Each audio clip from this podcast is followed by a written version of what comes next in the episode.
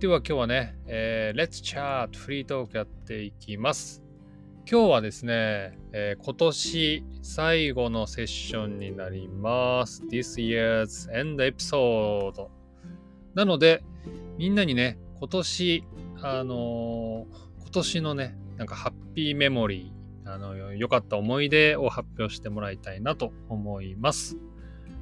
では、まず、サーシャ君、発表お願いします。はい。あ、今年はね、うんなんか一番嬉しいことは、うん。なんかやはり、なんか、プログラマーとして就職できました。すごい。就職できたことですね。ゲットワークできたこと、ゲットジョブしたことですね。ね。なんか、おめでとうございます。それはいつからだっけ、?12 月からだっけ ?11 月からだっけ？どういうこと？なんか、仕事が始まったのはいつからだったっけ、あー、約1ヶ月前かな。?1 ヶ月前。11月から始まったってことだね。それくらいかな。OK。じゃあさ、もうあれ？サラリーは出たんですか？あ、まだ。まだ。いつ？あのー、なんか、あー、なんでしょうか。あの、なんか、次の、次の月、次の月から、なんかも、ももらえる？うんうんうんうん。来月かな ?1 月？あー、ごめんね、来月かかった。うんはいはいはい。なるほど。1月の始まりからうん。もらえる？となるほどね。言われました。なるほどね。えー、楽しみだね。まずですね。もちろんえー、えで、仕事はどうですか？順順調ですか？まだ大変ですか？いやー、最初からめちゃくちゃ大変だった。おーだったっていうのは過去過去形？うん。なんか、うん。就職する前なんか僕は、うん。なんか、何でも知ってると思ったんだけど、うんなんか就職、就職できた時、なんか、そしてさ最初の仕事始まった時なんか、うん何も、何もわからないし、僕はバカだと思って、なんかむちゃくちゃ大変だったですね。すごい。まあでも、うんなん。かだんだん一生懸命頑張ってなんかたくさん習ってうん。そして今なんかうんまあ今もなんか難しいけど、うんうん毎日が勉強しているので、うん。まあ、そんなに大変ではないですね。なるほどね。いいね。自分は何でもできると思ってたけど、仕事をし始めたら、全然何もできないじゃんってことに気づいたってことだね。そうですね。いやー、いいですね。うん、そう。なんか人間はね、こう、なんていうかね、新しい発見をしながらね、成長していくので、素晴らしいですね。わかりました。ということで、はい、サーシャ君は新しい仕事見つかったよっていうですね、ハッピーニュースでございました。じゃあ続いて、小読くんお願いします。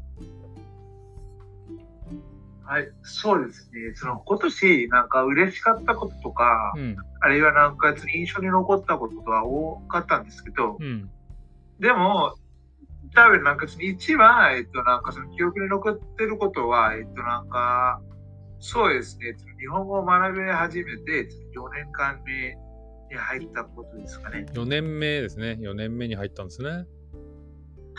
そうですね。うんうんうんうん。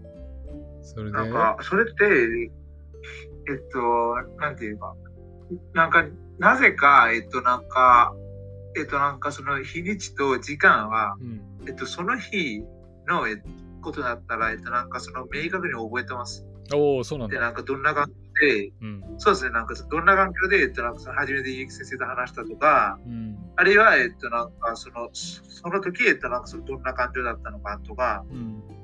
なぜかそれってなんかはっきり覚えてるんですね。えー、はい、そうなんだ。不思議ですよね。不思議ですね。えで、ででごめんな、何がハッピーニュースなの？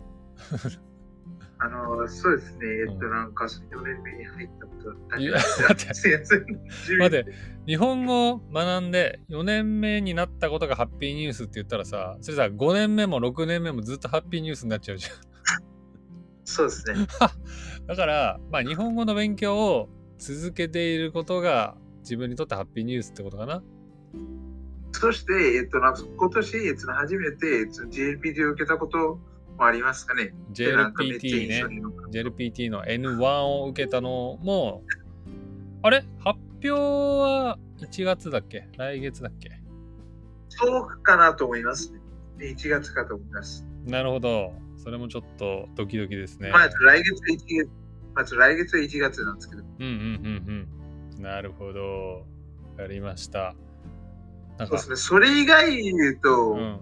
なんか多分ね、一石さんもサーシさんも全然興味ない話題だと思います。うん、じゃあいいや。じゃあいいや。嘘嘘嘘。どうぞどうぞ。何ですか？それは。あ、そうですね。主にそのアニメとその科学ですね。アニメと科学？んか、うん。そうですね。その自分が読んでたラノベの、えっと、なんか読んでたうんそのシリーズの間からだと、うん。えその大体その140作ぐらいその今年アニメ化にされました。ああ、なるほどね。自分の好きだったラノベがあのアニメになった ものが多かったってことですね。そうですね。わかりました。はい。ってことで一回止めましょう。相馬市くんどう？はい話せる？今勉強中、あの、ソマシさん今入ってないですけど。あ、いない。いなくなっちゃった。本当だ。わかりました。じゃあ僕はどうしようかな。僕も発表しましょうか。僕はね、あれかな。ずっとね、あのーあれなんですよ。僕、お父さんとお母さんを連れてね、あのー伊勢神宮にいつか行きたいなーってずっと思ってたんですけどあ、、それ言ってましたね。そう去年。今年、今年ですよ。今年ついにね、えー6月にですね、あの、伊勢神宮、伊勢プリフェクチャーにある伊勢シュラインっていうんですかね。伊勢あの、それって、えっと、なんかその町の名前なんじゃないですか？伊勢神宮。伊勢神宮シュライン。伊勢神宮シュラインっていうんですかね、じゃあ。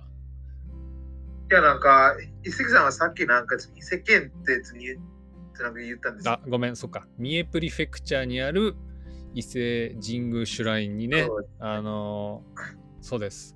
父と母をね、連れて行った、連れて行けたということがですね、よかったですね。連れて行けたと、連れて行ったって言っても、あのー父がね、お金出してくれたので、連れてってもらったに近いからどっちかっていうとね。いや、多分なんか、その両方支え合ってるんじゃないですかね。かっこいいこと言うね。そうですね。支え合って生きてますので、一緒に行ったことがね、僕にとってはハッピーニュースだったかなと思います。そうですね。うん。じゃあ、そ、そこで質問なんですけど、はいその、その一石さんは、なんか、もちろん嬉しかったんですけど、でもなんか、その、それ以外の感情はありましたか？それ以外の感情例えば、ちょっと懐かしいとか、あるいはなんか、その嬉しくて、なんか泣くほど嬉しいとか。なんかかそんなのありましたか？それは伊勢神宮シュラインの話？そうそう。なんだろうね。やっぱり伊勢神宮シュラインって昔、はるか昔からこうね、人々がお参りに行きたいって思う場所なので、なんかちょっとやっぱり歴史を感じましたね。ヒストリーを、はい、とても感じてとても神秘的な気持ちになりましたね。あんまりね、あの、 non-Japanese tourist には人気のないスポットなんですけど、ぜひね、あの、なんか日本の history 興味ある人はね、伊勢神宮いつか行ってもらいたいなと思いますね。あ、そうなのはサーシャさん100杯行くんじゃないですか？サーシャ君はさ、知ってる？伊勢神宮シュライン、伊勢神宮のこと。えー、どういうこと？伊勢神宮っていうね、シュラインがあるんですよ、日本には。そう、そそれで？日本に大体な何個だっけな ?7 万、7万ぐらいシュラインがあるんですよ。70,000シュライン in Japan。その中で最もこう神秘的、最もリスペクトされている場所が、そのね、伊勢神宮シュラインなんですよ。えー、知らなかった。知らなかったよね。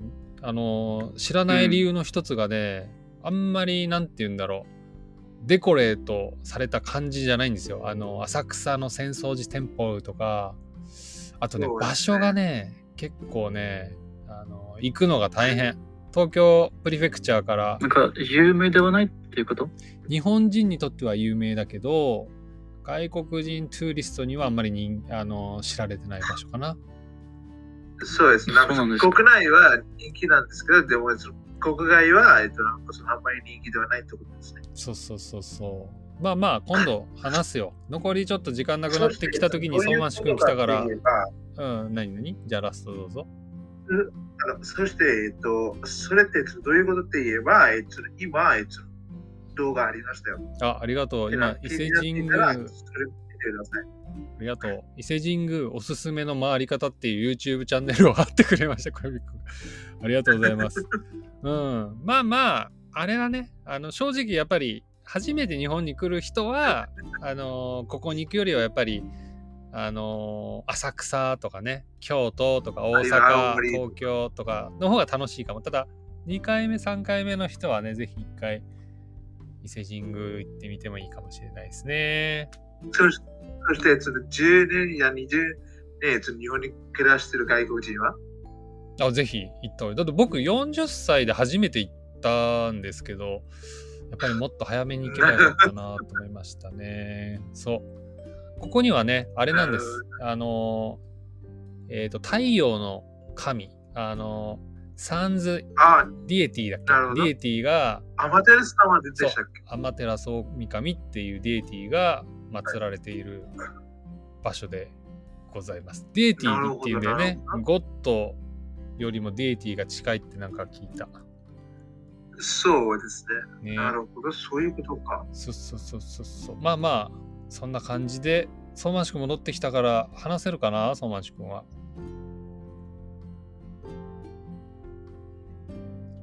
マイクが入ってないから話せないかな？もしもーし。聞こえる？えー聞こえますか？あ、今聞こえるよ。話せるの？あ、うん、話せますよ。じゃあ、ラスト、相馬市君、This year's Happy News、Happy Memory を教えてください。多分、なんか、ハッピーよりサッドの方が多かったですけど、そうだね。ハッピーなら多分、あー7年ぶりに始め始めてあー、クリケット試合を見に行ったんですね。あ、クリケットの試合に行ったことがハッピーメモリーってことだね。うん。うん、うん、うん、うん。それは、最後に行ったのはうん2016年でした。おお、7年前だね。スタジアムで。おお、それはどこ対どこのやつ行ったんだっけ？今年行ったのはオーストラリア対オランダでした。やば。すごい面白そうだね、それもね、まあ、インドの試合見に行きたかったんですけど、うん。切符が売り売り切れちゃったんですね。やっぱり、売り切れちゃうんだ、すぐ。そうですね、1時間以内で売り切れちゃいました。へえー、なるほどね。それが。写真も送りました。うんうんうんうん。オッケー。今また送ってくれたのね。あ、素敵だね。なんか国旗、二つの国の国旗がね、並んだりとか。大きいね、ここの会場。まあ、うんそんなに大きくないですよ。なんか5万人だけなんか入れるんいや、で。5万人多いだろ。5万人っつったら、めちゃくちゃ多いだろ。まあ、え世界そで。一番大きいスタジアムはうん。ななんか12万人入るんですよ。うん、そこと比べちゃダクメでしょ。リケットの。そこで比べちゃダメだけど、それどこにあんの？半分でも、それもインドにありますアーメダバードという町に。すごいね。12万人とか。え写真送りますねうんえその10億も、えっと、なんか、その超えてる国にとって、なんか5万人だけが入れるってめちゃめちゃ狭くないですか？それはちょっとあの感覚は人それぞれかもしんないけどね。なるほどね。あとあれじゃん、インドといえばさ、ハッピーニュースはやっぱりあれかな？クリケットでワールドカップだっけ？優勝したんだよね。しませんでしたよ。あ、ごめんダメだごめん怒られるこれ しなかったんだ確かに。決勝戦で負けちゃいましたよ。ごめん相馬市君、俺今言っちゃいけないことを今年最後に言ってしまったかもしれないね。すいません。今のは聞まあ、かなかったワールドカップ、うんまあ、ワールドカップ中一度も負け、なんか負けずに決勝戦で負けましたね。そうだ、やったね。そうだ。だからちょっと次に向けて頑張ってって感じですよね。そうですね。今ちょっと写真送りました。うん。OK。すいません。なんか僕、てっきり優勝したんじゃねえかって今、記憶が間違えてしまいましたね。あともう一、えー、何写真送ってくれた？まだ見えないな。あ、ちょっと待って、えーうんっと、そう、クリケッあ、ト。今送りました。あ、OK。あ、これ、インド対。世界最大のスタジアムです。ああ、な、なんてスタジアムなんですか？あ、インドの首相の名前です。ナレンドラ・モディスタジアム。ナレンドラモディ、あ、モディさんね。へえー。そう、首相の名前がついてるのもすごいですね。12万、いや、ちょっと待って、えうん。12万。13万2千人ぐらい入るんです。やばこの。スタジアム。すごいね。そんな入るんだね。わかりました。ってことでね、クリケットニュースということでした。はい。今年、そうね。あとちょっと待ってんもう一つ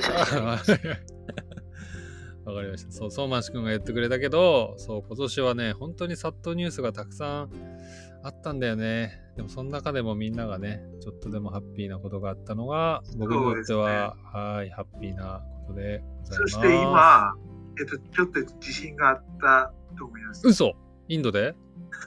大丈夫？あ、そうです。いや、なんか、マジでなんかめっちゃちっちゃかったんです。あ、ちっちゃかった。ちっちゃかったならよかった。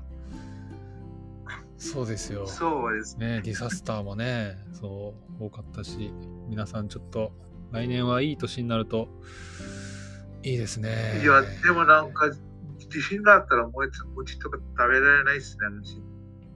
え、自信があったら餅食べられない？なぜ？いや、なんか、いや、なんかその心がなんかあんまり安心しないですから。そうね、そうね。そりゃそうですけど、あそして何？今送ってくれたのこれ、どのチーム？またクリケットニュースだね、これ。オーストラリアであす。オーストラリアが優勝して笑顔の、これ、あれなんじゃない？インド人は見たくない写真なんじゃないの？そうですね。わかりましたえっと。、個人的には平気なんですけどね。ね、人それぞれですけど、まあ、これを見てね、また次回の試合頑張ってねってことですね。